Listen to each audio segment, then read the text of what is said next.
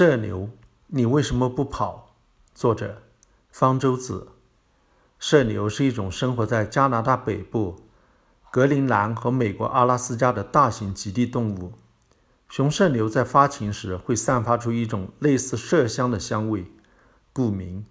实际上，它们没有麝香腺，香味是从眼眶中的腺体发出的。它们虽然长得像美洲野牛，实际上也不是牛，亲缘关系更接近羊。它们的身体极好地适应了极地的生活。射牛的绒毛是保暖性能最好的一种自然纤维。比相同重量的羊毛暖和七倍。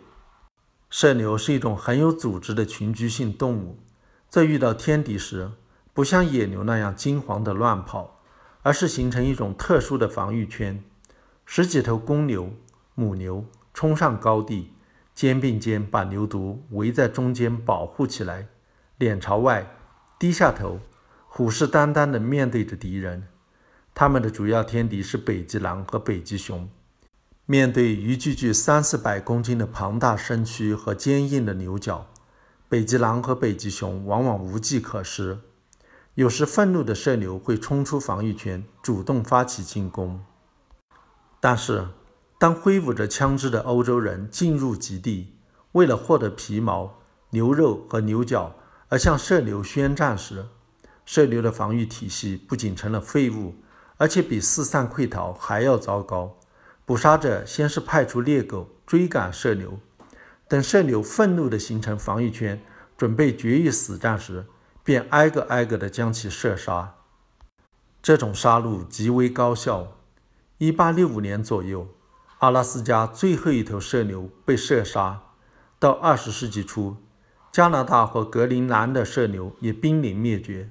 1902年到1909年间，美国探险家。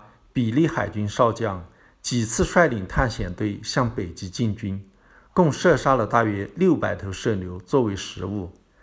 他们也通过出售射牛毛皮来获得活动经费。如果不是加拿大政府在1917年通过法律禁止捕杀射牛的话，射牛可能早已灭绝。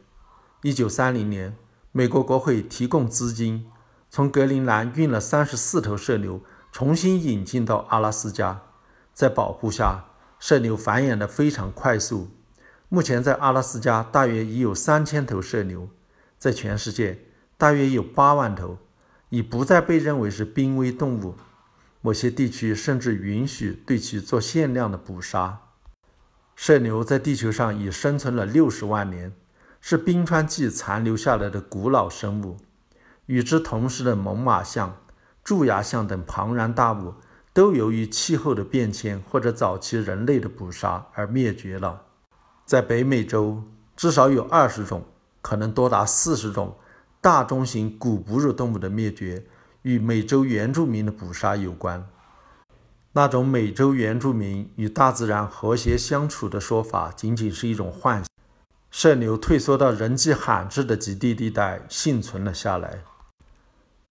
但是，当武器更加精良、活动范围更加广泛的欧洲移民到来之后，射牛几乎也没能逃脱灭绝的命运。它们进化出一套能够非常有效的对付北极狼、北极熊，甚至早期人类的捕杀的防御方法，写入基因，成为了本能。但是，面对枪支弹药，原本优良的适应行为却成了螳螂挡车式的愚蠢之举。加速了其灭绝。如果时间允许，在与人类的长期博弈中，射牛也许能够进化出适应枪支射杀的更有效的防御行为，例如逃跑。但是时间显然不在射牛这一边。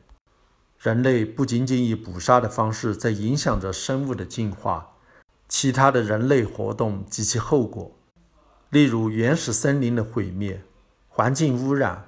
温室效应、外来物种的入侵，都对其他生物的生存和进化产生着较不容易被一般人所觉察，然而同样重大的影响。而许多物种根本来不及适应如此快速的变化，就已灭绝。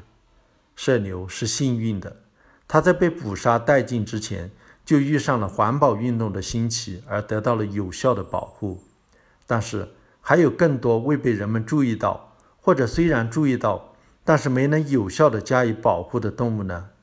血腥的杀戮很容易激发人们的恻隐之心，而那些更为隐秘的灭绝呢？